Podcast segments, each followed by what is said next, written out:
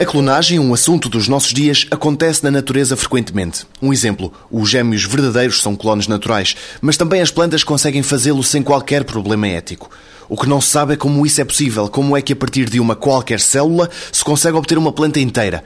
São tudo estratégias de sobrevivência, diz José Feijó, professor no Departamento de Biologia Vegetal da Faculdade de Ciências da Universidade de Lisboa. Evolutivamente, as plantas desenvolveram uma plasticidade genética e uma plasticidade funcional muito grande em torno da sua própria fisiologia e da fisiologia das suas próprias células.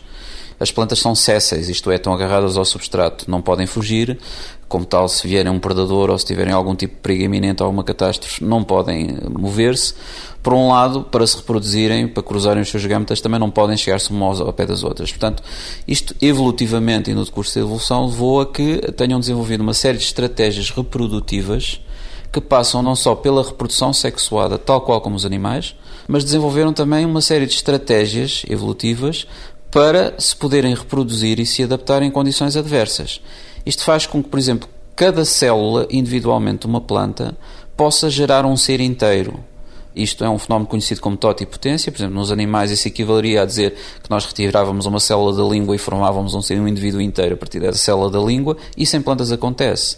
Ora, levado ao extremo, portanto, normalmente nós dividimos isto em tipos de estruturais de diferenciação. Por exemplo, numa estácua de roseira produzir uma rosa, nós chamamos-lhe organogênese, porque são novos órgãos que são formados. Mas no extremo, todas as células vegetais podem recapitular o seu próprio processo de embriogênese, ou seja, a partir de uma célula são capazes de formar um embrião funcional que depois germina e dá origem a um novo ser. Isto é uma propriedade absolutamente específica das plantas que é utilizada comercialmente há mais de 50 anos, que é conhecida como fenómeno há mais de 50 anos, mas para a qual, apesar de nós sabermos lidar com ela e utilizá-la empiricamente, nós não temos um conhecimento científico porque é que, por exemplo, as plantas conseguem fazer isto e os animais, ou a maior parte dos animais, não conseguem. Amanhã, no 125 Perguntas sobre Ciência, a esquizofrenia.